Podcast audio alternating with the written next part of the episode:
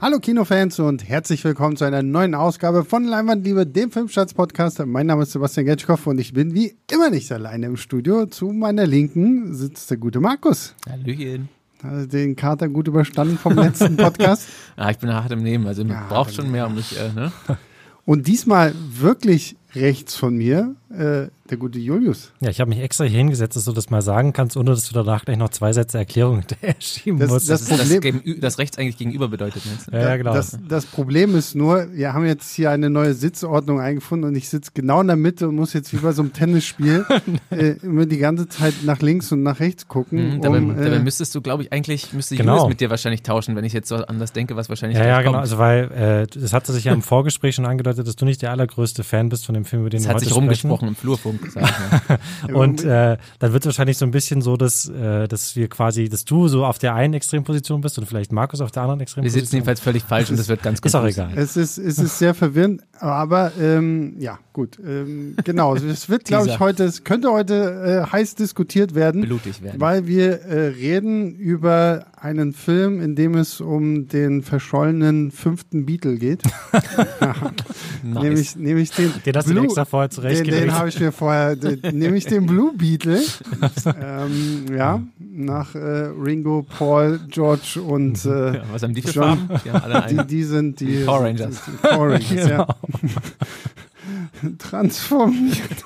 Das ist das, was sie immer sagen. Genau was die Power Rangers mal. Ich, ich habe halt so krass, ich habe keine Ahnung, was Power Rangers angeht. Ne? Also es ist wirklich ganz, ganz schlimm. Ich war riesen Fanboy der, der, der Original. Was, was sagen die Staffeln. denn? Fusion sagen die ja auch nicht. It's Ja, das- Morphin Time, ja, sagen ach die. ja, stimmt, It's genau. Morphin Time. Ach, Ja. stimmt, it's Morbin Time, ne? Morphin Morphin, Time, sagen sie ja auch genau. jetzt Morphin Time, wenn sie sich zu dem Megasort oder wie das heißt zusammensetzen? Hm, das ist eine gute Frage. dachte, Megasort du ist, glaube kennst ich, dich die so richtige aus. Bezeichnung. Ähm, wie lange das her ist, dass ich das geguckt habe. Aber ja, also die ersten zwei, drei Staffeln, so die Originalbesetzung, das war genau mein Ding damals. Da war ich genau in dem Alter. Aber das ist halt, wie alt bin ich? Also lange her. Nee, also wir ich, reden, ich, ich reden wir heute über äh, Power Rangers 2. Ja, genau. Also ich oute mich direkt mal als äh, absolut kein Power Rangers Fan, Es gibt obwohl eine ich Power Rangers Verbindung zu obwohl ich, obwohl ich das äh, Reboot tatsächlich mochte, dieses, was sie mal haben. das fand ich, 2017 fand ich oder wann? als Fan des Mhm. Originals gar nicht so verkehrt. Ja. Ja. Und dazu gibt es eine kleine Verbindung auch bei unserem Film heute. Oh, Uh, Ja. das kannst du aber nachher gleich Also mal. doch ja, nicht. ist keine so spannende Verbindung. Nämlich aber- Power Rangers 2 ist die Fortführung. die Fortsetzung. Blue Beetle ist in Wirklichkeit das Prequel zu den Power Rangers oder irgendwie so. Jetzt hast du Gut. ja doch schon verraten, über welchen Film. Ah, nee, haben wir das sowieso Doch, ja, ja. Mit Beatles, das mit, mit dem so, und so, so. weißt du, mein, mein Gag so. Julius, ein bisschen Egal. aufpassen. Egal. Genau, also wir reden über Blue Beetle, der ja vorletzte Film des alten DC-Universums. Jetzt kommt ja dann theoretisch nur noch Aquaman 2 oder auch praktisch kommt nur noch Aquaman 2. Irgendwann.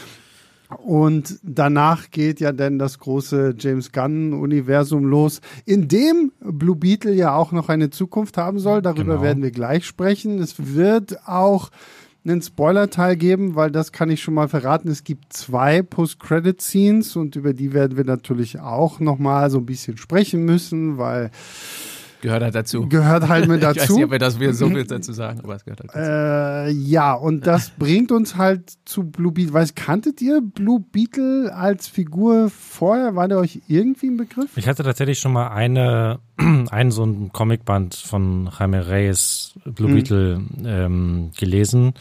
Ähm, und das ist sogar witzigerweise der, der hier ziemlich offensichtlich auch die deutlichste Vorlage ist, also wo äh, die Familie auch eine Rolle spielt, wo die Familie Bescheid weiß oder ziemlich schnell mitbekommt, was Sache ist. Ähm, also nicht wie bei Peter Parker, der ein großes Geheimnis draus macht.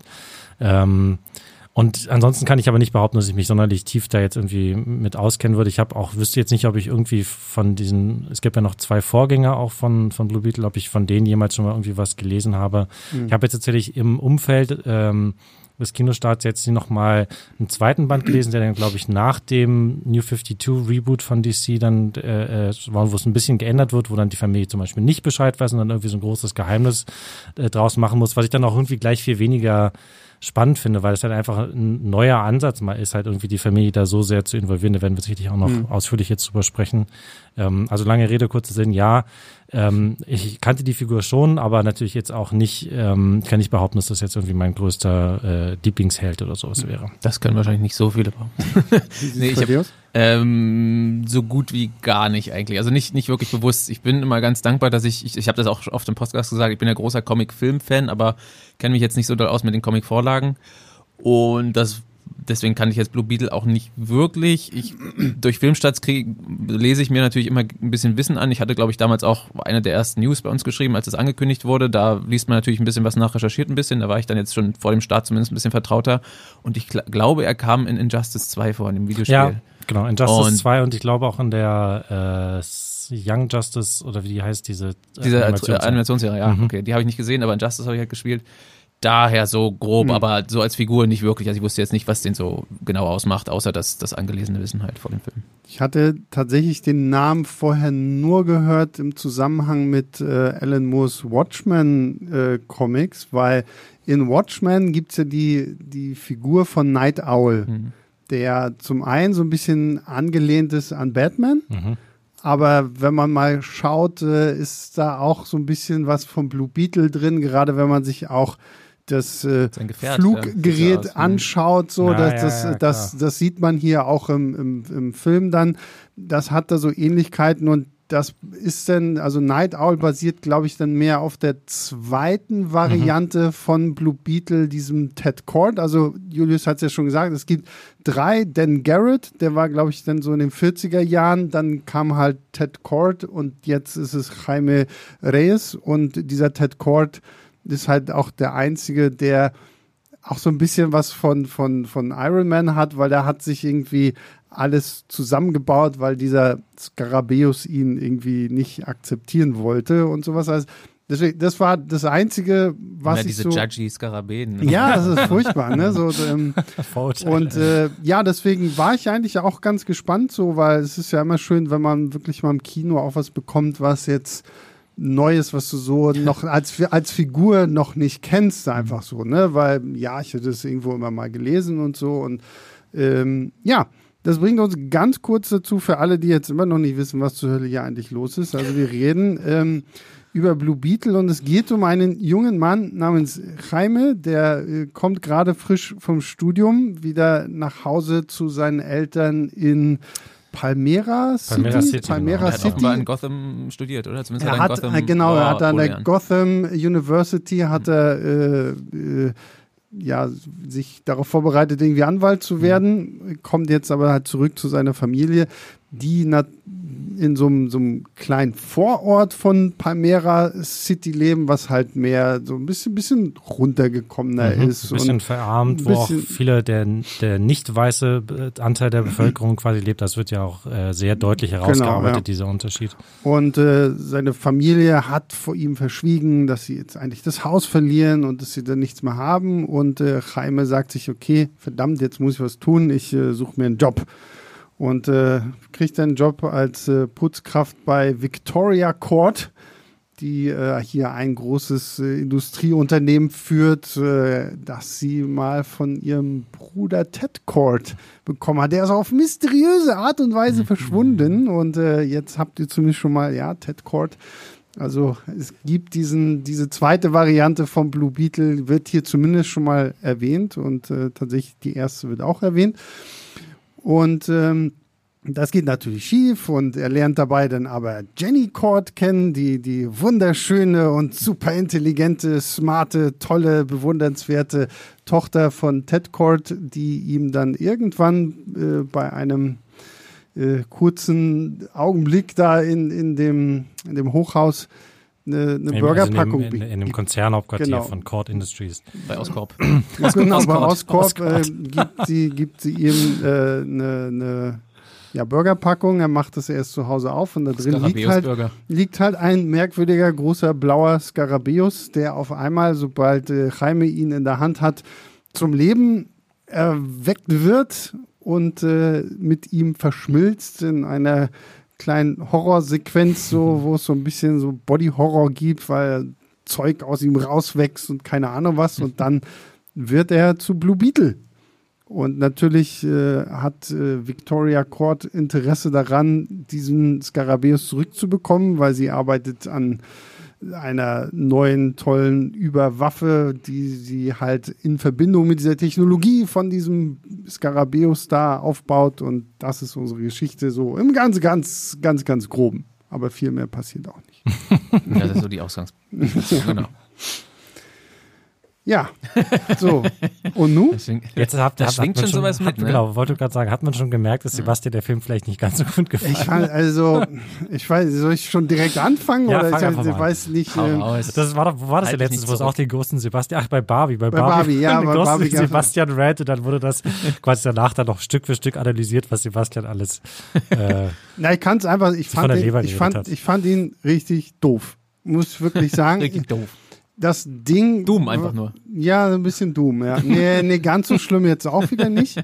immer, Was, was ich halt einfach schade finde, ist so dieser Punkt, so, es gibt mir halt wirklich nichts Neues. Und es fühlt sich auch einfach so an, als würde man hier aus den unterschiedlichsten Comic-Geschichten und Comic-Filmen, die wir schon kennen, einfach alles zusammenklauben, was man irgendwie braucht, um jetzt hier halt so eine Origin-Story zu erzählen. Also wir haben Spider-Man damit drin, dass dann es, es dann auch so einen Onkel Ben-Moment gibt und da ist halt Batman mit drin. Das ganze Finale fühlt sich an wie Man of Steel, äh, Superman. Also sehr viel Iron Man. Iron Man auch. Es ist sehr drin. viel Iron Man drin und sowas. Und da haben mir auch die, die Figuren so, und ich mag ja zum Beispiel, die, jetzt, ich werde seinen Namen so krass falsch aussprechen, aber Lass einfach Julius ein, ein Cholo Maridueña. Cholo Maridueña, den man ja aus Cobra Kai als Miguel kennt. Den ich, und ich liebe ja Cobra Kai und deswegen hatte ich mich irgendwie auch gefreut, dass äh, der gute Cholo äh, hier jetzt dann auch mal so eine Hauptrolle bekommt. Aber und ihn fand ich ja auch echt cool, aber alles andere so drumherum, auch die Familie, ging halt einfach nur noch Echt, auf ja? den Sack irgendwann. krass. weil am Anfang sind die ganze Zeit nur am Schreien. Hier der, der komische Onkel Rudy, der irgendwie dann ständig der Revoluzer ist. Wir kämpfen gegen die Imperialisten und Batman ist ein Faschist und ah, ah dann kommt dann so zwischendurch immer irgendwie so Parolen raus, wo du dich fragst, so, ja, wo kommt das jetzt auf einmal irgendwie her? Und ah, auch die ganze Action fand ich langweilig. Ich fand auch die Tatsache irgendwie langweilig, dass Blue Beetle in diesem Film gar nicht so richtig zur Geltung kommt. Ja, also war, war echt nicht mein Film. Sorry, also Ja. ich habe mich irgendwann einfach nur noch zu Tode gelangweilt. Ist auch dein, dein gutes Recht.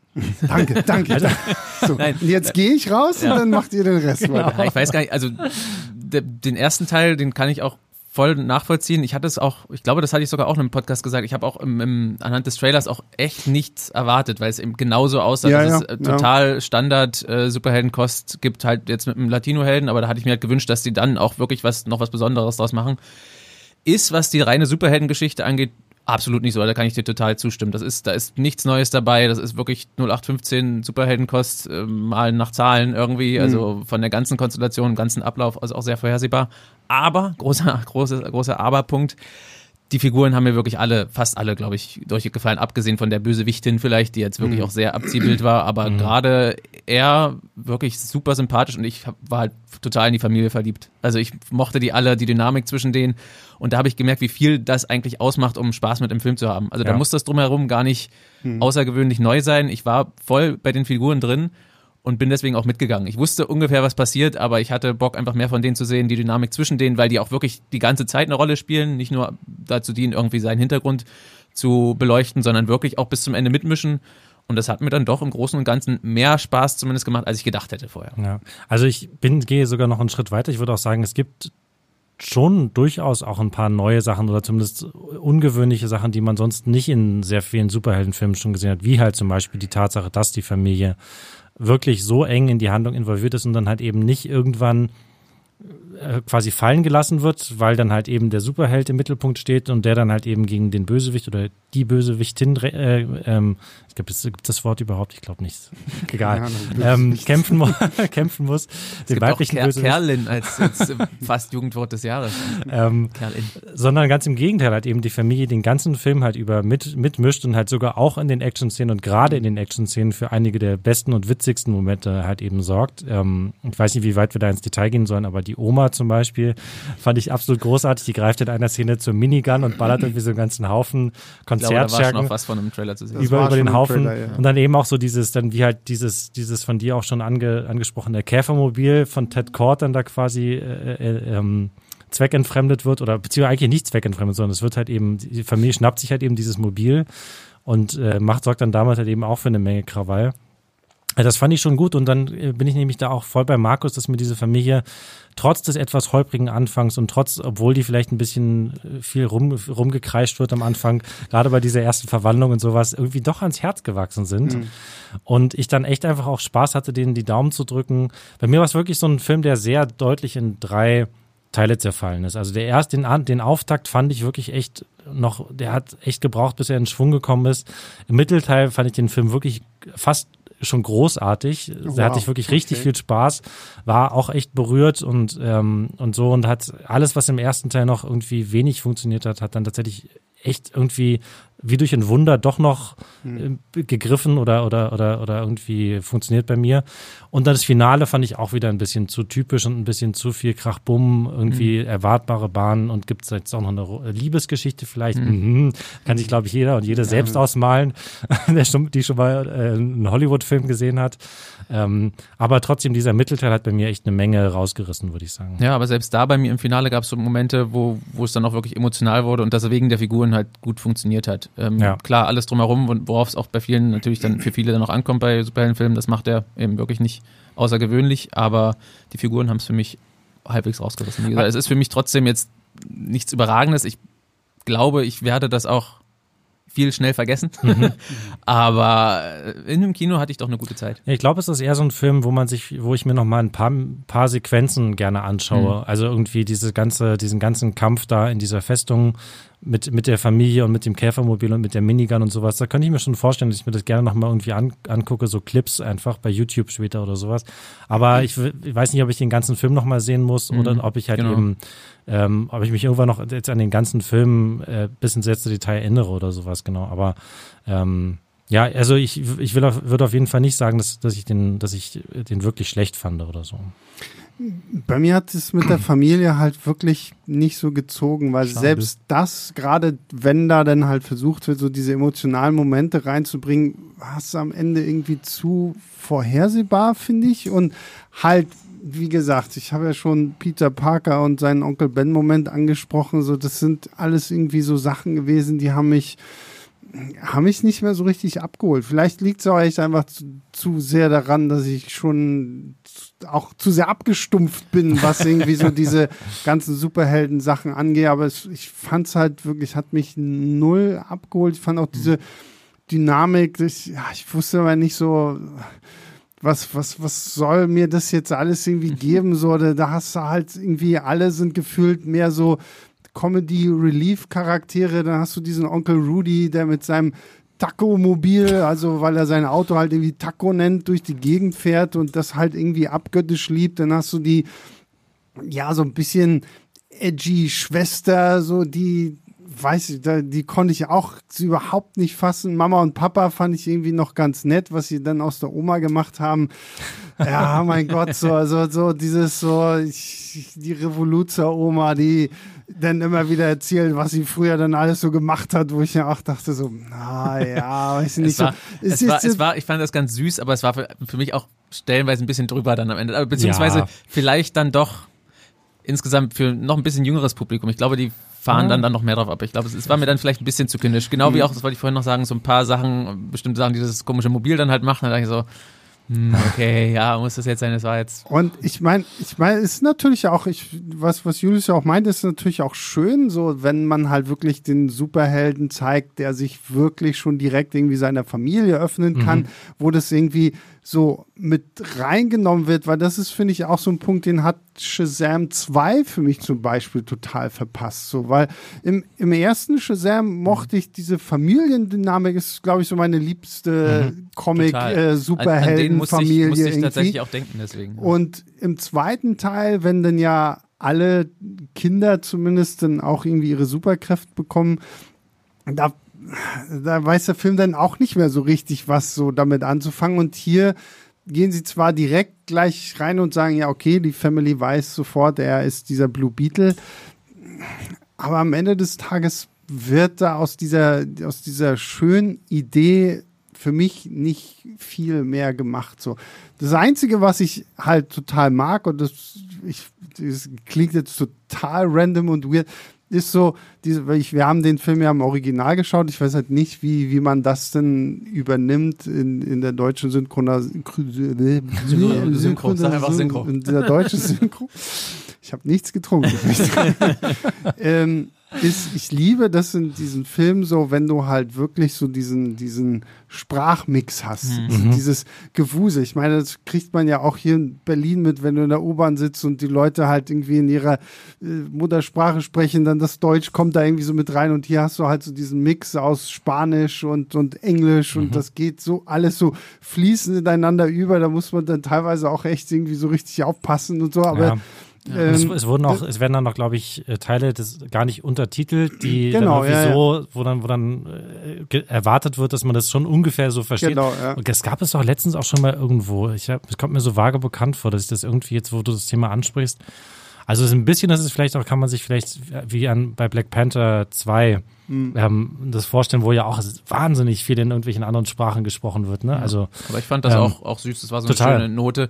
Also mancher war es halt sehr on the nose, aber dann waren wieder wohl Momente, wo es wirklich organisch einfach dieser Hintergrund der Figuren, Ja. ich meine, das, die haben ein gutes Händchen dafür bewiesen. Die sind ja auch hinter den Kulissen vor allem lateinamerikanisch. Ja, der, genau, der, also der. Regisseur, glaube ich, Angel Manuel Soto ist halt aus Puerto Rico, Mhm. der ähm, Drehbuchautor ist aus Mexiko. Ja, also, also genau. genau, es ist halt eben ähm, Ja, und das merkt man auch, und das ist, da steckt viel Liebe drin, was, was so das an, Ganze angeht, äh, ohne dass es, wie gesagt, also es wird größtenteils für mich relativ organisch irgendwie eingebunden und das ist, das ist schön, das hat ein ganzes Das wirkt auch authentisch, muss Ja. man einfach sagen. So, ne? also ich meine, wir reden ja im Augenblick viel bei Filmen und Serien darüber, Diversität vor und Mhm. hinter der Kamera und sowas alles. Und sehr häufig, finde ich, hat man dann einfach irgendwie so Momente in Filmen und Serien, wo ich mir denke, okay, das habt ihr jetzt irgendwie gefühlt nur da reingepackt, damit ihr Ja. so einen Haken dran machen könnt, um zu zeigen, so, ah, hier Prädikat divers und dann fühlt es sich aber null danach an. Und das hier ist halt wirklich, also das, das, ich finde es sehr schön, das auch zu sehen, so, dass man einfach auch mal blöd gesagt einen anderen Kulturkreis da jetzt mal so ein bisschen Naja, sowieso, na beleuchtet. klar, das ist ja auch ein ganz wichtiges Ding. Gerade halt eben, äh, ob es jetzt Superheldenkino oder halt Blockbuster-Kino allgemeiner ist, ist das halt einfach wahnsinnig wichtig, dass halt eben ähm, auch äh, aus, aus, aus den USA halt eben Filme gibt, die ein Publikum halt eben begeistern, was sonst halt sehr viel sehr lange unterrepräsentiert war oder auf bestimmte häufig diskriminierende Rollen festgeschrieben war oder sowas. Und das äh, deswegen ist es natürlich auch ein großer ja, Schritt. Hier ist es auch wirklich so die, die DNA des Films Ja. ja. richtig. Ne? Und die Genau. machen es ja, und es bezieht sich ja nicht nur, es ist ja nicht nur mal klar getrennt, das wäre auch noch ein bisschen plumper wahrscheinlich zwischen, zwischen, also naja, am Ende vielleicht doch ein bisschen, wenn ich mal drüber nachdenke, ich will nicht zu viel spoilern, aber zwischen Helden und Bösewichten, aber es hast ja wirklich in alle Richtungen so, dass, dass Mhm. äh, Leute irgendwie mit solchen Wurzeln auftreten. Das ist schön, also Ja. ist konsequent. Es ist aber trotzdem schon so, ähm, dass es irgendwie ein, in meiner Wahrnehmung gab es einen merklichen Qualitätsschritt wirklich irgendwie zwischen diesen unterschiedlichen Teilen des Films und das fand ich echt, ähm, deswegen war ich auch dann so baff, dass mich dieser Mittelteil dann irgendwie so umgehauen hat oder so begeistert hat im, im Vergleich zu dem Anfang, weil es ist wirklich so, auch so diese ersten ein, zwei Action-Szenen, da habe ich wirklich echt fast so mit den Augen gerollt. Also es gibt so diese, also diese Sequenz, wo er sich das erste Mal verwandelt, die ist noch ziemlich gut, weil das halt eben so eine Mischung aus Body Horror, wie du schon beschrieben hast, und irgendwie dazu halt Comedy, weil die Eltern oder die Familie natürlich komplett in Panik gerät und irgendwie versuchen ihm da irgendwie zu helfen, wenn er irgendwie an der Decke hängt und seine Klamotten vom Leib gebrannt werden und irgendwie eklig, ne? Sachen raus, die rauskommen und so. Ähm, dann gibt's halt aber danach diesen ersten Testflug, wo er irgendwie, und das ist, die Szene war einfach, die war viel zu lang auch und die war also leider auch komplett repetitiv, er knallt ständig irgendwo gegen Ja. und diese, die KI-Stimme sagt die ganze Zeit, okay, jetzt teste ich noch das, okay, jetzt teste ich noch das und ich jetzt teste ich noch das und dann zerteilt er irgendwie einen Bus und, aber es ist irgendwie alles nichts, was einen irgendwie vom Hocker haut.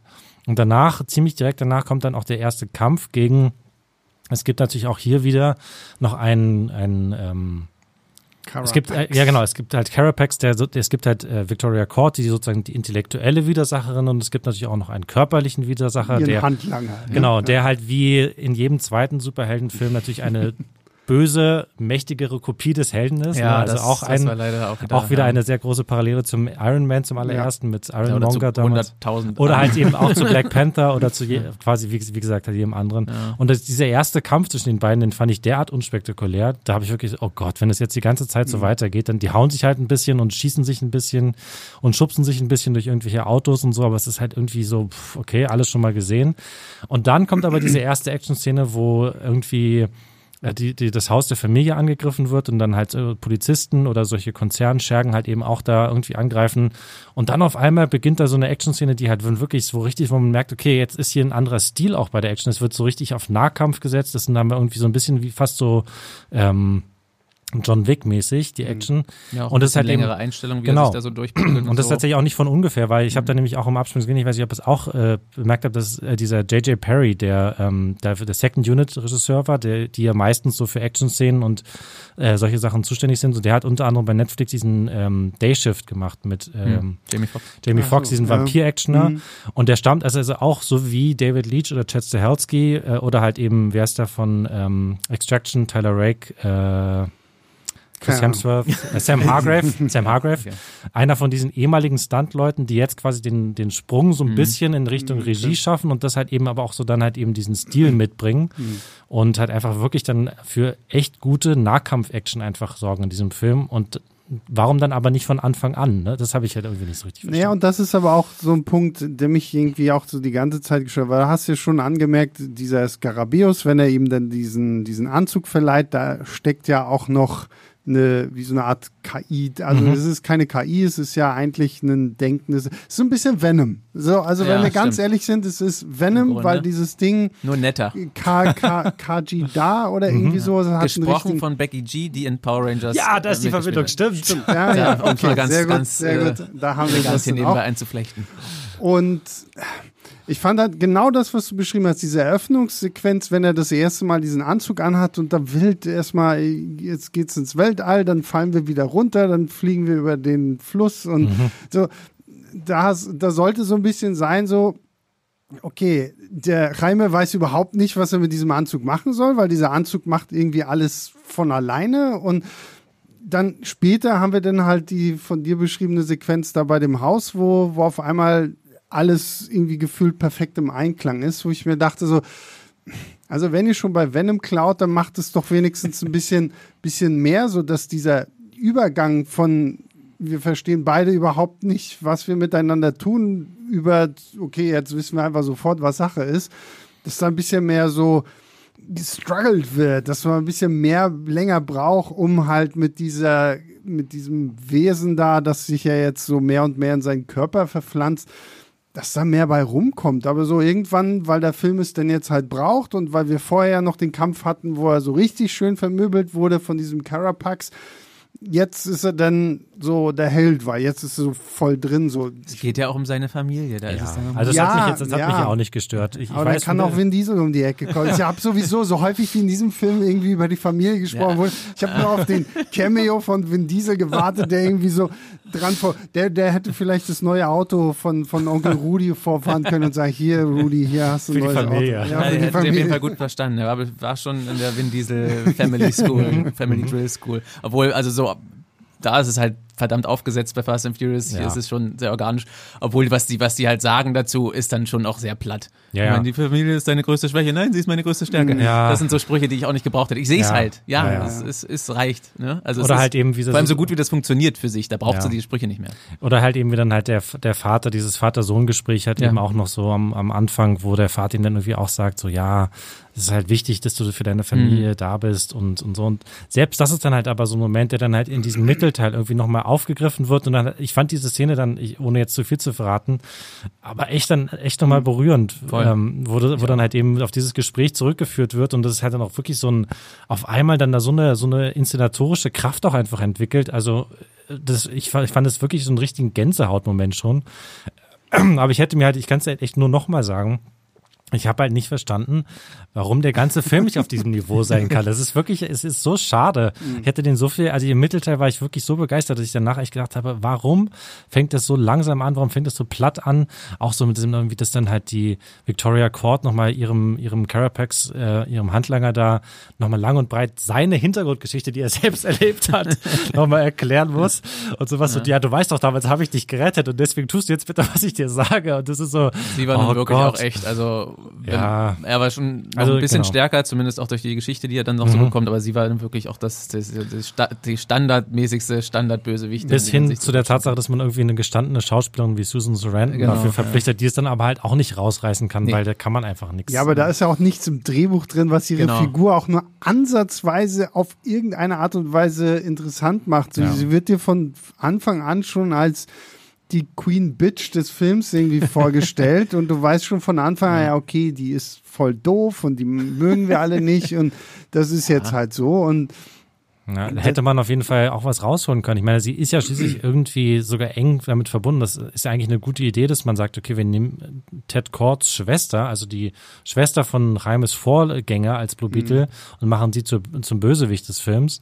Ähm, aber es wird halt überhaupt nicht nichts ausgeschöpft, dieses Potenzial. Vielleicht jetzt Meier-Familie so ein großes Thema ist, aber in dem, in genau. der, bei der äh, Sparte irgendwie, an, an, der Stelle wird das nicht wirklich irgendwie ausgelotet. Vielleicht hätte man eher sowas machen müssen, können, müssen in die Richtung Batman Beyond.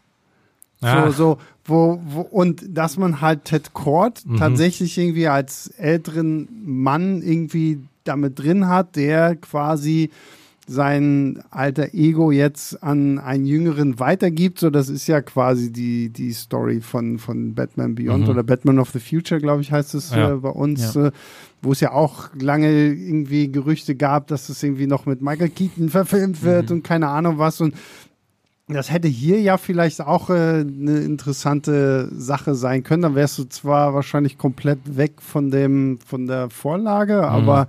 Kommt in Teil 2 dann noch. Ja, also ich meine, ich habe ja, ich habe mit Antje Manuel Soto, dem Regisseur, ja auch ein Interview gehabt und wir haben halt auch so ein bisschen darüber gesprochen, über Ted Cord und diese, wie die halt eben diese Vorgänger in den Film eingebunden werden. Und er, was er halt eben gesagt hat, und das stimmt natürlich auch, ist, es hätte einfach zu sehr davon abgelenkt, dass das hier Jaimes Story mhm, sein soll. Ja. Wenn du halt eben die, ja, und es wäre dann halt eben auch schnell in so eine, in so eine eigentlich überholte Muster zu verfallen, wenn du wieder halt die weiße Figur als Mentor der nicht weißen Figur, die ihn dann irgendwie mhm. anleitet und dann auch irgendwie mhm. über seine, hilft noch seine Fehler äh, auszumerzen und sowas. Das wäre halt irgendwie auch leider in so eine Masche verfallen, die eigentlich die eigentlich die nicht nötig ist und die. Ja, äh, ich finde, die haben das auch ganz gut gemacht. Ich denke auch für Fans, der ich, wie gesagt, nicht bin, ich kann jetzt nur so halbwürdig sprechen, aber ja. dass da trotzdem irgendwie die, die Wurzeln der Figur, also beide frühere Inkarnationen irgendwie so mit einbinden, das mhm. war, ja. war relativ schön gemacht. Und genau, und dann ist halt natürlich so klar, wenn das jetzt mit dieser Reihe noch weitergeht im DCU, äh, im DCU ohne E. ganz wichtig. ja. Ähm, und äh, in welcher Form auch immer, dann ist das natürlich auch noch was, was man sich ja durchaus offen, was sie sich mhm. ja hier offen halten und was man durchaus noch irgendwie erforschen, erkunden mhm. kann. Zur, zur Action wollte ich nur noch ganz kurz sagen, es war für mich, also dass dieser eine ein bisschen längere Nahkampffight, der war zwar spannend, aber generell war die insgesamt nicht so herausragend, aber es war für mich trotzdem eine Wohltat. Ich habe vorher halt direkt nochmal The Flash nachgeholt und das war ganz, ganz furchtbar. Also da, die Action, da, da, das, dadurch, dass das allein der Anzug handgemacht ist und mhm. ganz viel auch handgemachter ist, hat so einen Unterschied gemerkt. Ich fand The Flash sah gerade im letzten Drittel so schlimm aus. Und das war, da, da war das eine richtige Wohltat danach. ja gut, also über das CGI von The Flash, glaube ich, haben wir hier schon ausgiebig ja, gelästert. Ich so, noch nicht, deswegen musste ja. ich das nochmal kurz einschieben. Also, ja, also wie, wie, ganz schlimm das, das war. Du darfst auch noch mal einen kleinen Rant Ja, also das letzte Drittel hat mich so doll verloren. Ich mochte die erste Stunde sehr und aber am Ende, wow. Also ich habe es ich hab's vor allem nicht für möglich gehalten. Ich hatte es ja auch schon gehört. Aber dass es wirklich so schlimm ist bei so einem teuren, der fast doppelt so teuer ist wie Blue mhm. Beetle. Ja. Ich meine, da wird natürlich auch mehr Spektakel abgefeuert, ist klar. Und vorher sind da auch die Effekte irgendwie wichtiger, generell um die, um die Fähigkeiten halt von The Flash äh, zu illustrieren und so. Aber wow, mhm. nee, da ja, habe ich mir das hier wesentlich, war für die Augen schöner als, als The Flash, ganz ehrlich. Das stimmt, ja. Aber ich, ich, mich hat's wirklich einfach nicht abgeholt. Also ich finde es sehr schön, euch zuzuhören, was euch alles so berührt hat und bewegt hat. So, aber ja, es ich hängt hatte, da wirklich ich hatte halt wirklich ab, nicht ja. so die, Ja. diese Gänsehautmomente Mhm. und ähm, ich fand halt, wie gesagt, Jaime ist toll. Also hier Cholo ist- macht es auch gut. Er ist halt auch so ein, so ein sympathischer Strahlemann, so, Ja. der, dem du das halt auch sofort abkaufst und auch irgendwie, wie er da so. Ich meine, das fand ich am Anfang ja noch putzig, wie er dann so auch so ein bisschen peinlich berührt ist, wenn seine Familie ihn dann noch äh, Anfeuert. Zum, anfeuert und zum, zu, zu seinem Bewerbungsgespräch da fährt. Also das ist ja auch alles schon im Trailer drin. So. Und das ist mir halt auch schon wieder aufgefallen. So, das irgendwie so, so die, die schönen Gags, die sind so häufig schon im Trailer irgendwie alle verbraten gewesen. Und dann, finde ich, kam halt nicht viel Neues und Aber die ich, dürften halt auch sehr verzweifelt sein, ein bisschen, glaube ich, was den Film angeht. Ich Ja, fürchte fast, ja. ähm, der, also ich kann mir nicht vorstellen, dass der irgendwie gut abschneidet an den Kinokassen. Leider, weil ich nicht genau weiß, wer da jetzt reingehen wird. Also hier in Deutschland halte ich es, glaube ich, auch für sehr schwer, da ein großes Publikum zu passen. Ich meine, sie haben, hätten jetzt natürlich die Steilvorlage Barbie, äh, vor Barbie schon den Trailer zeigen, ist ja auch Ja. Warner. ähm, aber Das ich, reicht, ich glaub glaube auch nicht, dass das, dass er dadurch jetzt irgendwie sich, sich Ich hatte ja nach dem, große, nach dem Trailer auch überhaupt keine Ja. Lust. Und ich bin ja auch nach wie vor dabei, also sehr wir jetzt über die Figuren und so geschwärmt haben, äh, einige Punkte, es ist ja kein überragender Film. Also ich würde jetzt nicht sagen, es ist auch ein absolutes Muss, deswegen können Nee. selbst wir jetzt nicht sagen, geht da unbedingt ja. rein. Aber ja, um die Figur vielleicht zu erhalten, weil ich würde gerne mehr von der Figur durchaus sehen in der Zukunft, ähm, geht, da, geht da gerne rein. Ja. Damit ich er meine, es, äh, immerhin ist es ja so, es gibt natürlich äh, ähm, komplett Lateinamerika ist natürlich auch ein, ein großer Markt mit ja, sehr, sehr vielen das Menschen, wo Punkt, auch Filme kann, ja. Äh, und natürlich auch, klar, in den USA gibt es natürlich ja eben auch, und gerade für die, auf dieses Publikum oder für Mhm. dieses Publikum ist dieser Film ja auch wirklich gemacht, eben halt eben die, ja, die Latino-Bevölkerung in den, in den, was knarzt denn hier so? Äh, mein Rücken mein, meine. Gelenke, ja, genau. Also die überholten Strukturen in Hollywood, die hier knarzen. auch nicht schlecht. Ja, äh, klar, das kann sein. Und das muss natürlich äh, zugute, Film, äh, zugutekommen könnte dem Film, dass er eben, wie schon erwähnt, nicht ganz so teuer war wie jetzt die letzten DC-Flops, die dann doch mehr Geld äh, verloren haben. Ja. Also die haben ja gerade leider ähm, keinen so guten Lauf und da mal, weiß ich nicht, ob der das Ruder rumreißen kann, aber er müsste eben nicht ganz so viel einspielen wie die anderen Sachen. Also er hat in Anführungsstrichen nur, glaube ich, so 120 Millionen Dollar gekostet. Ja, und da hat jetzt ja auch, glaube ich, gar nicht so große Konkurrenz in den Nee. Kino an den Hm. Kinokassen so, Na ne? gut, Weil außer ich meine, so, natürlich Barbie und Oppenheimer klar, Barbenheimer ist immer noch irgendwo Thema und äh, ich finde es auch so, ich war jetzt letzten Freitag war ich tatsächlich nochmal Oppenheimer gucken und auch da Bude wieder gerappelt voll krass. so, ne? Also ich meine, Gestern jetzt, Abend, ähm, am Montagabend war auch Kino. ähm, äh, und ich finde es ja echt geil so, ne? Ja. Wenn ich überlege, dass wir noch während Covid gesagt haben, geht das Kino tot und unter oder keine Ahnung was und ähm, das fand ich schön und ja, das könnte natürlich äh, jetzt für Blue Beetle irgendwo gut sein. Das ist natürlich auch jetzt, ist ja auch ein bisschen mehr Familienunterhaltung, so das ist ja, ja. ähm, Ja. kannst ja auch durchaus so mit äh, jüngeren äh, Comic-Fans da irgendwie reingehen Bis oder auf die so. Body, Body Horror Szene.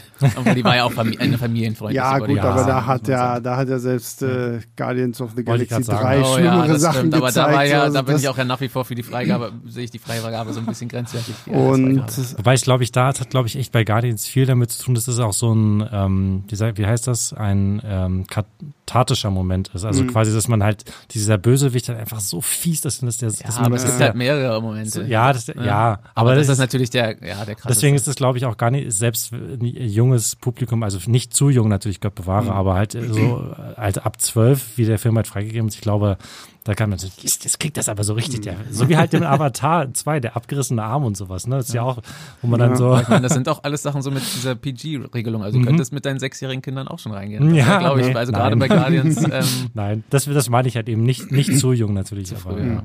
aber hier, ja, die eine Szene ist ein bisschen krasser, aber sonst. Ja, aber so krass. Und Nee, wie gesagt, sie jetzt man hat sie, Also für- guckt sie euch, wenn, wenn ihr euch unsicher seid, guckt euch den Trailer an. Da ist die Szene fast vollständig eigentlich drin.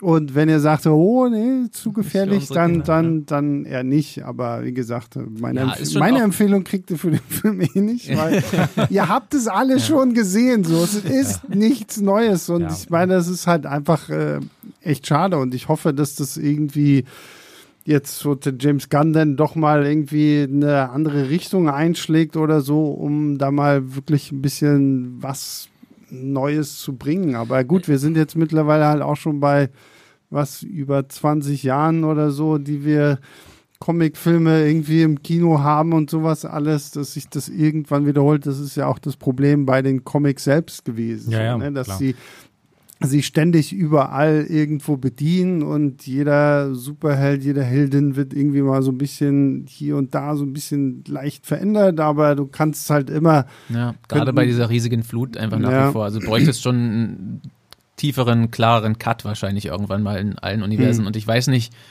wie sehr das jetzt bei DC passiert. Also es soll ja irgendwie neu sein, aber so ein bisschen so, ich, ich weiß nicht, ob, ob James Gunn das jetzt nur sagt, damit die Leute jetzt noch die letzten DCU-Filme gucken, aber auch, dass er eben gesagt hat, Blue Beetle ist hier der erste DCU-Film, äh, äh, Held, guckt euch das an. Also nicht Film, sondern Mhm. der Held soll halt weiter im DCU eine Rolle spielen, der Film soll noch, ist noch beim DCU irgendwie ein bisschen verortet, obwohl er auch losgelöst davon funktioniert, Ja, das muss ja, man mal sagen. Ja. Also der hat jetzt keine großen Anknüpfungspunkte, außer nebenbei, dass im Fernsehen irgendwann was erwähnt wird oder so. Ähm, ja, deswegen weiß ich nicht. Äh, äh, aber bei Marvel, wenn wir jetzt schon generell bei Comicfilmen sind, bräuchte es, glaube ich, wirklich mal langsam einen krasseren Cut, dass Ja. er irgendwie was. Na, oder halt einfach eine klarere Vision. Das ist ja auch so ein Ja. bisschen das Problem, so was halt, weswegen Sebastian der Film halt nicht gefallen hat, ist halt einfach, es fehlt sozusagen das, was macht diesen Film einzigartig, was darüber hinausgeht. Das ist, ist der erste Latino-Superheld. Ähm, und äh, ich würde halt sagen, es gibt schon so ein paar, eine Handvoll Sachen, aber es scheint, ist ja offenbar so, dass es nicht allen Leuten so geht, dass es nicht ausreicht, was der Film sozusagen Neues zu bieten und zu sagen hat. Und das ist auch auch ein Problem, was, was sich bei Marvel langsam mehr und mehr einstellt und Ja. halt eben allgemein zu diesem Gefühl der Superheldenübersättigung oder Marvel-Müdigkeit oder sowas beiträgt, was ja irgendwie jetzt auch schon so ein Schlagwort ist, was Ja, so, äh, immer wieder äh, Und ich, ich tue mich immer so schwer mit Superheldenmüdigkeit, weil die Müdigkeit ist ja in dem Sinne, bezieht sie sich ja nur auf so die Filme, die halt wirklich stupide Schema F irgendwie Ja, abklappern. Genau, das weil liegt, ich meine, liegt gar nicht an den Superhelden, das liegt einfach genau, nur daran, dass es liegt die, halt daran, dass wir irgendeine große Corporation dahinter haben, die da halt irgendwie Zeug reinlegt. Ich meine, Ja. warum ist ein Logan so beliebt? Warum war The Batman so der Mhm. Hit? Warum hat Joker so viel eingespielt? Warum war Guardians of the Galaxy 3 irgendwie dann doch noch so erfolgreich, Mhm. obwohl wir alle von der Marvel-Müdigkeit sprechen? Weil Ja. du halt mal ein bisschen andere Geschichten erlebt hast und Ja, und, oder halt jetzt irgendwie Spider-Man Across the Spider-Verse oder Ja, sowas. Ne? ja. Also Qualität und vor allem irgendwie auch äh, Innovationen zahlen Genau, sich halt eben ja. aus. Und Genau, am davon, Ende kommt es auf die Filme an sich an und nicht, dass es jetzt halt wieder um Superhelden geht. Ne? Und, dann Ja. Ist, ja, und da kann man nur hoffen, dass er mehr sich irgendwie an sowas dann Beispielen. Und das ist ja zumindest eine Sache, die James Gunn äh, immer wieder betont hat, jetzt in dieser Zeit, wo er das ganze, diesen Laden ähm, übernommen hat, ähm, dass sie wirklich einfach darauf achten wollen, dass Filme nicht in Produktion gehen, bevor das Drehbuch wirklich fertig ist, was ja sowas ist, wo so ein bisschen mehr und mehr durchschimmerte, dass das auch ein Problem war bei vielen Marvel-Filmen letzter Zeit, die dann halt eben einen sehr generischen dritten Akt, also ein generisches Finale mit irgendwie, alle hauen sich nochmal auf die Nase und irgendwie großes CGI-Monster und dann ist Schluss, ähm, sondern halt irgendwie wirklich halt einfach sich überlegt wird vorher, okay, was ist der Film, was ist die Idee, wie endet der Film und was machen wir sozusagen, um halt uns von den anderen abzuheben. Aber James Gunn hat auch gesagt, dass The Flash der Oberknaller ist. Also, weil es tut mir leider auch wirklich so ein bisschen leid für, für James Gunn, den ich eigentlich als Filmemacher wirklich immer mehr, mehr schätze und das in Guardians of the Galaxy liebe auch 3 auch sehr. Ja. aber, Aber- er ist natürlich mittlerweile halt echt auch ein Geschäftsmann Ja. oder beziehungsweise halt ein, ein Studio-Boss Ja. und muss halt deswegen auch, ähm, hat er deswegen auch wie so ein Two-Face-mäßig, das ist so ein bisschen so Ja. zwei verschiedene Seiten dann, hat. und dann höre ich mir gleichzeitig an, was jetzt alles schon für Superman Legacy irgendwie angekündigt wurde, wer da alles noch irgendwie mitspielt, wo ich mir auch schon wieder denke, so, okay, das ist der erste Superman-Film seit Man of Steel, der halt auch das Superman alleinig im Titel hat und dann taucht dann noch ein Green Lantern auf, dann taucht dann noch irgendwie Hawkgirl auf und noch irgendwie zwei andere Metamorpho und Metamorpho und, und äh, Green Lantern.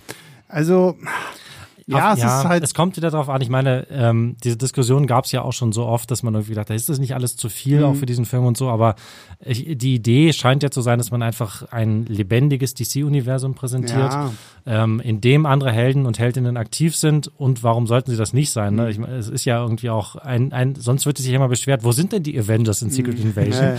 Ja, ja, naja. Wo ist denn die Justice League? Aber wenn das so toll erklärt wird wie von Nick Fury im Secret Invasion, ist das doch kein Problem. Ja, nee, also ich Ja. weiß, deswegen finde ich das grundsätzlich schon mal nicht verkehrt, wenn man sagt, okay, wir haben Mhm. ein lebendiges DC-Universum mit existierenden Figuren, in die äh, Superman halt in diesem Fall reinkommt. Oder wie jetzt irgendwie bei Blue Beetle, ähm, dass halt er nicht im Vakuum existiert, sondern halt eben auf diese zwei Vorgänger irgendwie aufbaut.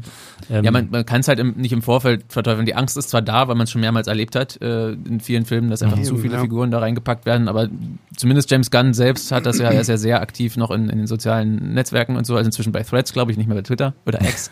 ähm, und hat Das das ja auch nie Ex nennen. Ich auch, das wird, nee, glaube ich auch nicht. Aber äh, außer gerade eben, das war Mhm. ein Beispiel. Hat das ja auch, hat er ja auch schon, schon Stellung zu bezogen, weil es diese, ihm bleiben die Sachen ja nicht verborgen, die Mhm. Leute dann halt irgendwie Ja. dazu sagen und hat eben gesagt, es ist trotzdem die Geschichte von Clark halt und ähm, die anderen sind halt, wie Julius sagt, äh, dabei, um das Universum so ein bisschen auszuschmücken und vielleicht so ein paar andere Sachen vorzubereiten. Ich hoffe halt nicht zu viel, dass so viel dann angeteased wird, was ja auch manchmal Ja. so ein Punkt Mhm. ist, der der nicht so gut funktioniert oder ein bisschen zu sehr ablenkt. Aber gerade James Gunn hat schon oft betont, und das sieht man auch, wenn man sich seine Guardians-Filme anguckt, dass er davon auch kein so großer Fan ist. Also Mhm. während eines Films den zu benutzen, um irgendwie zehn andere Projekte gleich anzuteasen. Also Ja. darum hoffe ich mal das Beste, auch wenn ich immer noch ein bisschen skeptisch bin, Mhm. aber ich bin halt auch Ja, ja. kein so Ja, großer man muss sich ja nur mal The Suicide Squad und Peacemaker anschauen, Ja. wo es ganz im Gegenteil ganz überhaupt nicht so danach aussah, eigentlich lange Zeit, Ja. als würde noch eine Peacemaker-Serie kommen, weil die Figur halt ja, äh, Spoiler, eigentlich getötet wird im Laufe der Handlung. Und dann nur so am Ende, ach ja, okay, er ist übrigens doch noch am Leben. Ja, aber äh, das ist auch so ein typisches Beispiel, wo ich, wo ich mir dachte, ich brauche das eigentlich vorher. Also sehr ich The Suicide Squad mo mochte, aber gerade bei der Figur, bei der Figur dachte ich so, ist vielleicht auch ein bisschen problematisch, die jetzt zu einer Hauptfigur in der Serie zu machen. Aber Peacemaker war wirklich eine meiner Lieblingsserien dann Ja. aus diesem Jahr. Also Ja, das ist halt wirklich, so ja. ein Beispiel, wo du einfach, wo es dann von der Geschichte und den Figuren abhängt und man vor, im Vorfeld noch was für eine Skepsis Ja. haben kann, wenn das, das, das Werk dann am Ende überzeugt, sind die Zweifel dann doch irgendwie, können auch weggeblasen werden. Und ich hoffe, dass das bei James Gunn einfach weiterhin so ist, dass er als, als Filmemacher einfach wirklich sich weiter auszeichnen kann, gerade in diesem Genre. Und das hat er jetzt in den letzten Jahren wirklich zu Genüge.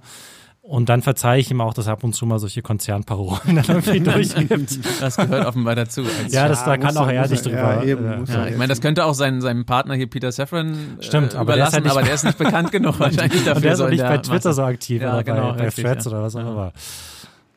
Gut, jetzt haben wir Blue Beetle ein bisschen aus den Augen verloren, aber Ah, der hat sch Das- schwang schon immer noch so mit.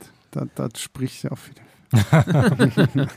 Nein, ähm, ich würde sagen, wir gehen jetzt zum Fazit über und gehen dann in den Spoiler-Teil. Es sei denn, ihr habt noch irgendwas krass Wichtiges, was ihr noch jetzt im Vorfeld loswerden wollt. Aber ich Ich glaube, glaube, das meiste. wir Coole haben- Musik noch. Ich weiß zwar nicht warum. Oh ja, stimmt. Warum die so war, wie sie war, aber Ja. sie war ganz cool. So Ja, okay. 80s sind die Ja. Mucke.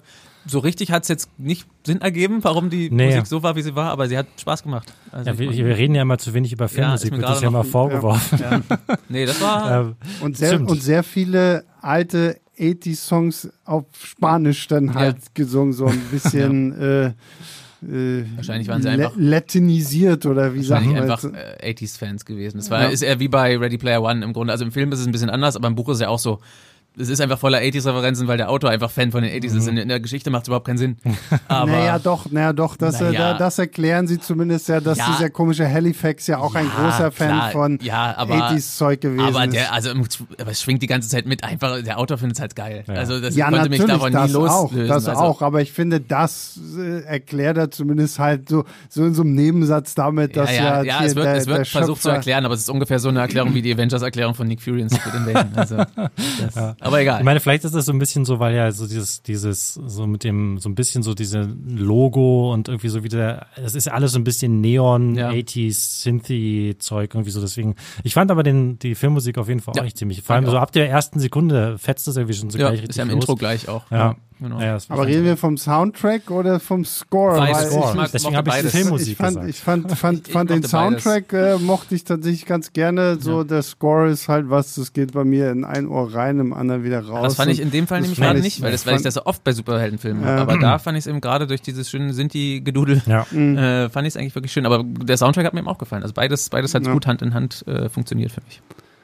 Gut, dann kommen wir jetzt zum Fazit, bevor wir in den Spoiler-Teil gehen. Ich weiß gar nicht, wen ich hier in meinem ich Tennis- Ich, fange fang mal an. Ich habe ich hab ja, äh, also ich habe ja, ich habe die Kritik ja auch geschrieben Mhm. ähm, und habe drei Sterne gegeben. Mhm. Und ähm, weil es halt einfach so ist, wie, ich, wie, wie eben jetzt hier auch schon zu, zu Genüge beschrieben, äh, braucht ewig, bis er, oder er braucht nicht ewig, er braucht lange, bis er richtig in Schwung kommt. Ähm, dann fand ich im Mittelteil wirklich, war ich im Mittelteil wirklich begeistert. Bis so zu, bis zu den letzten 10, 20 Minuten, die mir dann ein bisschen wieder zu generisch waren und zu äh, typisch und zu erwartbar. Ähm, und deswegen komme ich insgesamt auf so einem ähm, soliden, äh, sympathischen äh, äh, Fazit oder, oder drei, drei Sterne, drei Sterne irgendwie raus. Also ich, also ich fand den Film einfach sehr grund, grundsympathisch und würde ihn, hätte ihn gerne noch lieber gemocht. Markus? Ja, so ähnlich sieht es bei mir auch aus. Das schon gerade auch schon mit. Ähm, er macht viel, sehr viel Standard, sehr viel Standardkost, gerade was die ganze, das ganze Superhelden, die ganze Superheldengeschichte angeht und den ganzen Ablauf davon ist sehr vorhersehbar. Aber durch die Figuren, die mir ziemlich schnell, ich mochte tatsächlich auch den Anfang, das habe ich vorhin noch gar nicht so explizit rausgestellt, aber ich mochte einfach, als, als man die Figuren wirklich wieder aufeinandertreffen, nachdem er da am College war und so, ich mochte die ganze Dynamik da schon. Und die funktionieren für mich bis zum Ende eben so gut, dass ich da auch wirklich ein paar Tränchen verdrücken musste zwischendurch und deswegen funktioniert der Film insgesamt auch ganz gut, dass ich Spaß hatte. War für mich deswegen auch besser als, glaube ich, alle drei oder wie viel es waren letzten DCU-Filme tatsächlich, aber hat nicht so viel zu bedeuten. Also es ist, war, war halt nicht überragend. Ich hätte mir gewünscht, dass er noch mehr neu gemacht hätte, auch in dem ganzen Drumherum. Dann wäre es wirklich ein großartiger Film. So hätte ich nach dem Besuch, nach dem Kinobesuch direkt, glaube ich, ist so ein typischer Film, wo ich sage, oh, war überraschend spaßig, wird so dreieinhalb Sterne geben. Ich glaube, er verliert ein bisschen so in der, hm. in der Nachbetrachtung. So ähnlich war es bei Ant-Man 3 bei mir jetzt auch. Wenn ich so dran zurückdenke, fällt mir nicht so krasse Highlights mehr ein und wenn ich ihn nochmal gucke, wären es dann wahrscheinlich eher drei. Also ich wäre so ungefähr auf einem Niveau bei äh, von hm. Julius Wertung. Ich gebe zwei. Also ich gebe zwei. Mehr als Doom, hm? stimmt. Mehr als du Doom gegeben hast, glaube ich. Hast du Doom überhaupt was gegeben? Haben wir, nee, wir ich habe hab Doom was gegeben. Nee, nicht im Podcast, aber ich habe bei, bei Letterbox dann. Ach so, ja, nee, ja. Das, das, das kommt noch. ähm, aber da, glaube ich, kriegt er höchstens einen. Ich habe, glaube ich, also, anderthalb gegeben. Ich weiß nicht. Also, nee, der hier zwei, es ist für mich halt einfach zu sehr das, was ich schon tausend und drei Millionen Mal gesehen habe. Irgendwie, es ist natürlich schön, dass, was Julius ja auch meinte, worüber wir auch gesprochen haben, dass so die Familie so ein bisschen im Vordergrund steht, aber alles andere, die Action fand ich langweilig, so die, die ganze Origin-Story ist halt alles, was man schon zigtausend Mal gesehen hat und da hat es mir dann leider auch nichts gebracht, dass wir jetzt halt so ein bisschen mehr die Family in den Vordergrund rücken, weil alles andere war halt trotzdem langweilig. Du hast halt die die böse Victoria Court und ihren Schergen und der Scherge kriegt dann auch aber noch irgendwie so, ha, na, so schlimm ist er ja eigentlich doch gar nicht, weil er wird ja auch nur manipuliert. aber was für ein cooler Name ist eigentlich Carapax? Carapax. Con glaube, Konrad, es verliert ein bisschen durch Con Konrad ja, und von den, von den, Conrad Carapax, ja. Ja, aber in den Comics. Ich glaube, hier hieß er ja irgendwie stimmt, ja, Ignatius. Ignacio. Ignacio, ah, ja, stimmt. Okay, hier hieß er Ignacio Carapax. Das ist schon geil. Natürlich, in den Comics ist er halt Conrad äh, Carapax wie ein in, Indestructible Man oder ja. irgendwie mhm, sowas. Mhm. Und äh, hier ist es jetzt ein bisschen, aber ja, war auch alles irgendwie. Ja, Gut, ist halt so. Ich bin jetzt noch gespannt, was Aquaman 2 so zu liefern hat, aber da ich meine, da hört man ja auch nur Scheiße von. Und äh, dabei bin ich ja mittlerweile an dem Punkt angekommen, wo ich den ersten ja doch mag. Weil den mochte ich vorher überhaupt nicht. Stimmt, da haben wir schon mal drüber gesprochen. Und jetzt, hatte ich, und jetzt hatte ich ihn halt ja. irgendwie nochmal geschaut und du hast mir auch befohlen, okay. dass ich mir den nochmal angucke, weil ich den auch nicht mache. Und ich glaube, bei mir ist es das ist einer, der bei mir immer mehr verliert, weil, mhm. weil das dann die, die, die Mängel auch da im, im Aufbau oder in der ganzen Struktur des Films. Mhm. ist einfach jede Dialogszene endet mit einer Explosion, ja, ja. weil sie ja. einfach alles gesagt wurde. Wenn die Exposition einfach vorbei ist, dann kommt einfach eine Exposition Jedes oder Mal. jemand wird so, weggehauen. So krass, dass es echt wirklich so ein Running Gag ist. So, so fast schon Slapstick. Gut, gut für Trinkspiel. Das, das, machen wir aber jetzt hier im Podcast auch. Ich schneide hinter Bam. jeden Satz immer so eine kleine Explosion. oh. ähm, ja. also ich bin echt gespannt. So, so bisher verabschiedet sich dieses alte DCEU nicht gerade glorreich. Mhm. Äh, ja, muss man mal schauen. Ja, mal gucken. Also ich habe da auch, auch bei Ackermann auch nicht so große Hoffnung, aber vielleicht hat er ja noch eine tolle Familiengeschichte, die mir wieder zu Herzen geht und dann funktioniert alles wieder viel mhm. besser für mich. Gut, damit kommen wir jetzt zum Spoiler-Teil. Ach ja, auch noch. Wir haben noch einen Spoiler-Teil. Fühlt sich so an, als hätten wir alles zum Film gesagt. Wir haben eigentlich auch fast alles zum Film gesagt, aber wir wollen im Spoiler-Teil auch nochmal ein bisschen darauf eingehen, was zeigt uns dieser Film, wie es vielleicht mit Blue Beetle weitergehen könnte. Deswegen ab jetzt Spoiler, Spoiler, Spoiler, Spoiler. So. Gibt es diese Spoiler-Teile eigentlich nur bei Superheldenfilmen, ja, oder? Mm, nee, es gibt es auch mal anders, aber Der Horror bei, wahrscheinlich auch noch, Und- oder? ja, Äh, na, ja, kommt, kommt halt immer darauf an, wie viel man jetzt irgendwie spoilert, aber Ich hier. war zuletzt zu selten in regulären Podcasts. Okay, gut, vielleicht, bei- wenn es jetzt nicht gerade Oppenheimer ist, bei dem Christopher Nolan-Film gibt es immer noch einen. Was, Ich oder weiß, wir sowas. hatten bei Tenet hatten wir, glaube ich, den, wir den Spoiler-Podcast ultimativen Spoiler-Podcast, so, wo wir ja gesagt haben, so okay, Das jetzt weiß ist ich noch, da alles offen. dabei. Ja. Ähm, hier Stimmt, quatschen da wir waren- jetzt waren komplett. auch wir drei, glaub ich. Ja, ja, Glaub ich genau. schon, ja. Äh, aber normalerweise hast du recht, sind es eigentlich dann immer so die, die, die Ja. Superhelden-Podcasts. Aber das ist halt da wo- wo es klassisch dann mit den Spoiler- Abspannszenen und dem, Genau, ja. irgendwie einer, ein Teaser für die Fortsetzung und sowas. Ja, Genau. Obwohl hier war das auch wirklich so. Ja, wenn, Surprise, wenn, möchte, surprise. möchte jemand oder soll ich? Todd Ted Cord lebt. Ja, Dun, Surprise. dö, dö. Wurde ja nicht umsonst gesagt, dass er die ganze Zeit nur verschwunden ist. Ja, Genau, ja. Naja. Er- Ich meine, das er, ist sendet, natürlich. er sendet am Ende irgendeine kleine Botschaft, wo er nochmal sagt, seiner meiner Tochter, dass ich Beetle das, Cave. genau, in Beetle Cave. seiner Beetle Cave, genau. sagt meiner Tochter, dass ich lebe. Ich bin Ted Cord, falls ihr es nicht mitgekriegt habt. Und Aber äh, man extra sieht, noch ein bisschen verzerrt, kein da- Gesicht. Damit genau. man mich Ja, noch ja. gut casten kann, falls Ja. der Film hier in einer Folge obwohl hört. hieß nicht äh, zwischendurch auch immer, dass Jason Sudeikis Ich möglicherweise habe den, ich hab den Regisseur tatsächlich auch darauf angesprochen Ah, wirklich, ja? und der meinte sowas, wir haben, wir haben äh, die Figur noch nicht besetzt, Zwinker, Zwinker. ja, ja, Und er hat erzählt, er Aha. hätte Jason Sudeikis schon mal getroffen. Aber ich meine, im Endeffekt ist das natürlich eine, eine Sache, wahrscheinlich war es irgendwie mal so, sie haben die, vielleicht hat irgendwie ein Konzeptkünstler, hat Jason Sudeikis als Ja. Vorbild einfach nur genommen und dann haben sie irgendwie überlegt, vielleicht wäre das was und dann so irgendwie ganz mal ange... cool. Es wäre auf jeden Fall cool. Es würde auch echt passen, weil ja diese, äh, dieser Ted Cord und gerade diese Kombination aus Ted Cord, Blue Beetle und Booster Gold Hm. ähm, einfach eine, so eine ist fast schon so ein Comedy-Duo eigentlich, weil die halt, die sind halt irgendwie, richten halt ständig Chaos an. Hast du gar und nicht drei Leute aufgezählt? ich habe Ted Cord, Blue, Blue, äh, Ted Cord, Blue Beetle gesagt. Achso, ich dachte Ted Cord und jetzt der neue Blue Beetle. Nee, nee, Ted Cord als Blue Beetle und Booster Gold, meinte Okay, ich. Die ja. sind halt irgendwie so, also die richten ständig irgendwie Stimmt. Chaos an, sind irgendwie so beste Kumpels und gibt ja auch so Blue, Ja. and, Blue and Gold, glaube ich, heißt es, äh, Ein- so eine ja. Comicreihe. Also Booster Gold, für alle, die es nicht wissen, ist ein Zeitreisender aus der Zukunft. Der, der- sich mit futuristischer Technik quasi als Superheld ausgibt. Genau. Ja, stimmt, Und äh, der, der in der Zukunft ja nichts gebacken kriegt und Mhm. deswegen halt durch Ganz die Zeit zurückreist. Und soll ja auch eine so eine Art Comedy-Serie in diesem neuen genau. DC-Universum schon bekommen, angekündigt, ja. Ja. die ja äh, schon auch in diesem Ankündigungsvideo von James Gunn erwähnt wurde. Und da könnte ja zum Beispiel Blue Beetle ganz gut reinpassen. Und das zwar beide, also möglicherweise, also ne, Genau, sowohl Ted Ted, Cord. Als auch Jaime Reyes, in welcher Form auch immer. Ähm, und deswegen ist es natürlich auch äh, klar, deswegen lassen die das natürlich auch noch offen, weil Mhm. sie wollen jetzt dann nicht sich irgendwelche Chancen verbauen oder irgendwie ähm, den äh, äh, irgendwas vorwegnehmen, was dann am Ende wieder rückgängig gemacht werden muss. Davon gab es ja leider im DCEU jetzt genug die letzten, die Oh letzten Gott, Jahre. Ähm, also deswegen, ich würde mir auch deswegen einfach wünschen, dass das irgendwie tatsächlich weitergeht. Ähm, einfach die Figur ist halt einfach sympathisch. Shono Marigenia ist einfach sympathisch in dieser, in dieser Rolle. Und ähm, eigentlich wäre es schade, wenn sie das jetzt, wenn sie das jetzt hier schon so etabliert haben, ähm, und das dann nicht irgendwie weiterführen, zumal es ja wirklich die Steilvorlage quasi ist. Ne? Also es kommt die Booster Gold Serie, da Vielleicht- kann man Vielleicht wird es ja auch wirklich so. Vielleicht ist es ja nicht nur PR-Quatsche Ja. von James Gunn, dass er sagt, das ist der erste DCU. Ja. Vielleicht ist das so das Hintertürchen, dass er dann da auftritt.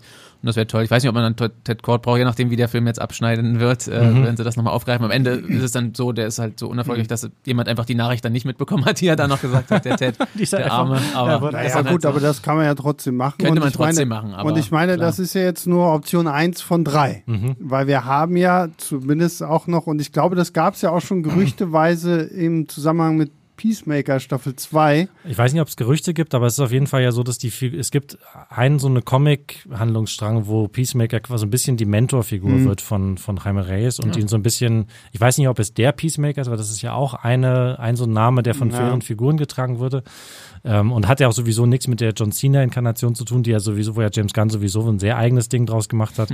Ähm, aber wäre natürlich auch eine Möglichkeit, das ist zumindest eine, äh, eine Vorlage und Guy Gardner, äh, Green Lantern, sind auch, ist auch dieselbe Figur. ja, Guy Gardner als, Da hab ich's, ja- hast du es jetzt so deutlich gesagt. Guy Gardner als Green Lantern wird ja von Nathan Fillion gespielt in Superman Legacy und ist auch eine Figur, auf die Blue Beetle schon ganz am Anfang in den Comics trifft. Die, Naja, und du kannst es tatsächlich ja auch noch mit dem Skarabäus verbinden, weil über den wird uns ja im Film gar nichts gesagt, aber das Mhm. ist ja so eine Art biologische Waffe von einer außerirdischen Spezies namens Reach. Mhm. Und diese Reach haben ja schon auch häufiger mal gegen das Green Lantern Corps gekämpft. Und ich meine, eine Lanterns-Serie wurde uns ja auch schon ja. angeteasert und dann könnte man das natürlich auch irgendwie verbinden. Also die Möglichkeiten, Blue Beetle irgendwo wieder auftauchen zu lassen, sind definitiv ja. da. Jetzt ist halt die Frage, wie erfolgreich wird dieser Film jetzt, damit man auch sagen kann, du trägst vielleicht nochmal dein eigenes Projekt oder wir binden dich halt in mehrere Projekte so nochmal mhm. ein, dass du da halt trotzdem auch so Avengers-mäßig, so, so wie der Hulk, der ja eigentlich, ne, so, ja. du, wir haben, wir können uns zwar keinen Solofilm mehr mit dir erlauben, aber du bist halt hier ja, Teil gut, aber von da Team. Eine, da war es ja auch eine rechte Geschichte. Ja, ja, genau. Ja gut, aber sie haben es ja trotzdem hingekriegt, dass du den Hulk ja, genau, irgendwo genau. gut als genau.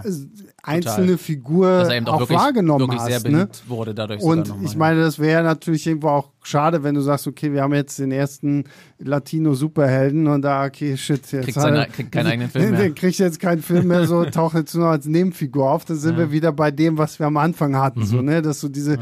Klischees dann wieder fallen, so, okay, du darfst der lustige Sidekick sein. Ja. Und Aber da kommt es einfach auch wieder darauf an, wie sie ihn dann ein, einbauen. Das kann ja, natürlich auch gut funktionieren. Ja. Zumal er auch wirklich, das hatten wir noch gar nicht erwähnt bei den ganzen Einflüssen, aber im Grunde ist er auch wie Green Lantern. Also er imaginiert sich irgendwelche Fähigkeiten und, und Waffen und kriegt mhm. die dann. Das ist ja auch sehr nah dran irgendwie. Also er würde da einfach dazu passen. Wenn er sich noch grün anmalt, seinen Anzug, dann ist er ein, ein, ein Aber dann ist er Green Beetle. Ja, das stimmt, dann ist er Green Beetle, ja, der sechste Beetle. Ja, ja also die, die Möglichkeiten sind tatsächlich da und das ist, da merkt man zumindest, wenn man den Film gesehen hat, das ist jetzt halt nicht einfach nur Bossgequatsche gewesen von James Gunn, sondern es, wir haben jetzt halt drei Optionen, wie man mit ihm weiter mhm. verfahren könnte, wo man halt sogar auch diesen Ted Cord mit reinbringt, weil mhm. sonst hätte man sich das ja auch sparen können, irgendwie da so eine ja. Mid-Credit-Scene reinzupacken und zu sagen, so, ja, okay, das äh, gehört da jetzt noch mit dazu. und dann gibt es ja noch eine Post-Credit-Scene. Nun gut.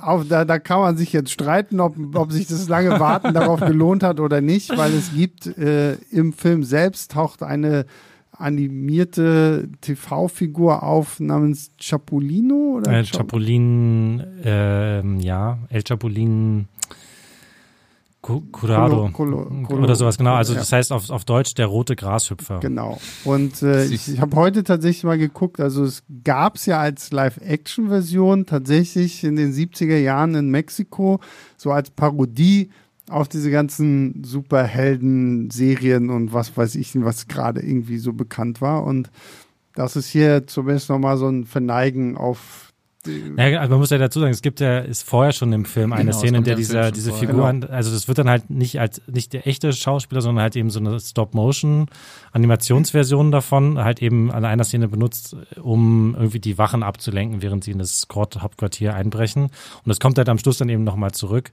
Und das ist irgendwie auch so ein bisschen so ein Metamoment, ja, ähm, weil dann halt eben Onkel Rudi, das hat, das hat der Regisseur dann auch irgendwie nochmal ganz schön gesagt, er hat, sie haben sich das irgendwie so vorgestellt, dass Onkel Rudi quasi jetzt hier, also die von George Lopez gespielte Figur quasi jetzt die die Filmvorführung in der echten Welt kapert und halt eben nochmal diesen, diesen Um diese, uns abzulenken von dem, was wir gerade gesehen genau, haben. Genau, dann irgendwie nochmal diesen Superheld am Schluss nochmal, weil er das halt so witzig findet mhm.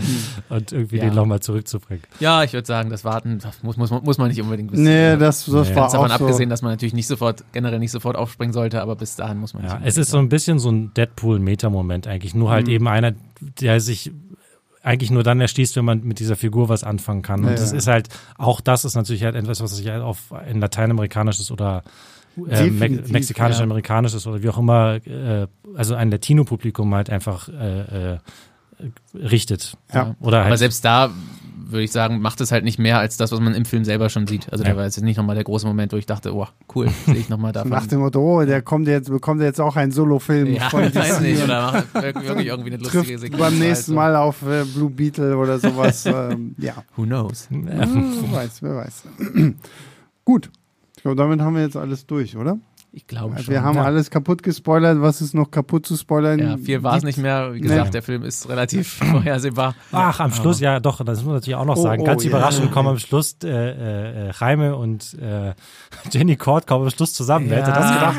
Ja, da, dass das auch immer sein muss und dann auch wirklich so erzählt, wie man es halt kennt. Der, der Ja. erste Kuss wird halt dann verhindert und so, da kommt, stürmt halt jemand rein und wir denken, oh, macht ihr wirklich genau Oh, aber, das, wie es ja, aber das ist halt auch so ein Punkt, das war ich so langweilig. Es war Ich halt fand wieder die ja okay, ich fand die ganz süß zusammen, deswegen, wie gesagt, da kommt es wieder zu den Figuren zurück. Von mir aus gerne, aber wie es erzählt war, war dann auch wirklich wieder so. Ja, Ja, aber das ja. meine ich ja. Also ich meine, die sind niedlich. Du hast zwei hübsche junge Menschen und natürlich Das reicht willst ja du die auch nicht. irgendwie äh, gerne ne? sehen, also, so, wenn ich so aber, an Morbius oder so denke, so, das reicht so nicht. die, aber die, haben die, eine schon eine Chemie zusammen. aber auch bei den beiden so, so wie ich denke, so, okay, ihr kennt euch seit einem Tag, zwei Tagen oder so und ja, Blumen, geht, geht los. So. Also, ja, ist halt. Ja, ich Müsste man hab- eigentlich mal wie bei so diesen, diesen ganzen äh, so Dating-Shows oder so, aber so ein, so ein Special machen, so zwei Jahre später sind sie doch zusammen. Dafür kommt dann die Fortsetzung. Oder ich glaube, auch da nicht. brauchst du nicht zwei Jahre warten, da reichen zwei Wochen oder zwei Monate. So Irgendwie ist es doch nicht so toll. Es waren einfach nur die Emotionen in dem Moment. Doch. Und, Ja, der tolle Skarabäus an seinem Rücken. Naja, genau, stimmt. Das war so aufregend aus. Uh. Gut, damit haben wir den fünften Beatle abgearbeitet. Der Markus? sechste kommt vielleicht. Ja, wer weiß, mal, mal gucken. Markus, vielen lieben Dank. Ja, gerne. Das war Spaß gemacht. übrigens äh, cooles T-Shirt. Tja, da fehlt wieder das Video jetzt für den Podcast. Da, Ne? der Markus hat äh, ein, ein Alien-Shirt an mit einer Packung Eier und statt den normalen Hühnereiern sind da halt die Alien-Eier drin. Total und die, äh, die Nährwerte noch dazu. Die, Ja, die, das, das, was le- alle Leute, alle Alien-Fans da draußen schon immer brennend interessiert Warum hat. hat, haben die Eier 40% Cholesterin? Das frage ich mich jetzt. Na, das kann ich danach dann mal erklären. Neu, neuer Podcast. gefährliche Alien-Eier. Gefährlich für die Blutkreis. Genau. Für Herz-Kreislauf-Erkrankungen viel gefährlicher, als man glaubt. Wir sind da was heißt auf der Spur. Definitiv. So, Julius, vielen lieben Dank. sehr gerne. Und äh, größter Dank geht natürlich raus an euch da draußen, die ihr letzte Zeit auch sehr schockiert wart und uns deswegen schöne Ja. E-Mails geschickt habt äh, an leinwandliebertfilmstarts.de. Das dürft ihr natürlich auch tun, wenn ihr nicht schockiert seid, sondern einfach irgendwie Lob, Kritik, Anmerkungen habt. Und sonst, wenn, wenn ihr nicht wisst, wovon ihr redet, von wovon ihr reden, müsst ihr nochmal den Doom-Podcast Genau, da machen. müsst ihr nochmal den Doom-Podcast nachholen. Und ja, nächste Woche holen wir dann ja tatsächlich auch unseren Past Lives Podcast lange endlich nach, der ja ursprünglich schon letzte Woche kommen sollte, dann ja diese Woche gemeinsam mit Blue Beetle startet, aber wir den tollen blauen Käfer erstmal vorgezogen haben. Deswegen reden wir dann nächste Woche über Past Lives. Das hast du diesmal hingekriegt, ohne es dir nochmal aufzuschreiben. ja, da, da stehen, ach so, steht, okay, ich habe nichts gesagt. Jetzt wollte ich dich mal loben, hättest du es einfach mal gesagt, nein, ja, Ich stimmt. bin eine ehrliche das, ähm, nein, ich habe es mir nochmal Ich aufgeschrieben. dachte, das sind nur Blue Beetle-Notizen, aber da steht alles Wichtige. Es sind ja auch keine Notizen, stehen nur die Namen. Gut, so, So, Dann. reicht. ähm, ja, vorbei, aus. Äh, wir hören uns nächste Woche wieder. Bis dann, macht's gut. Ciao, ciao.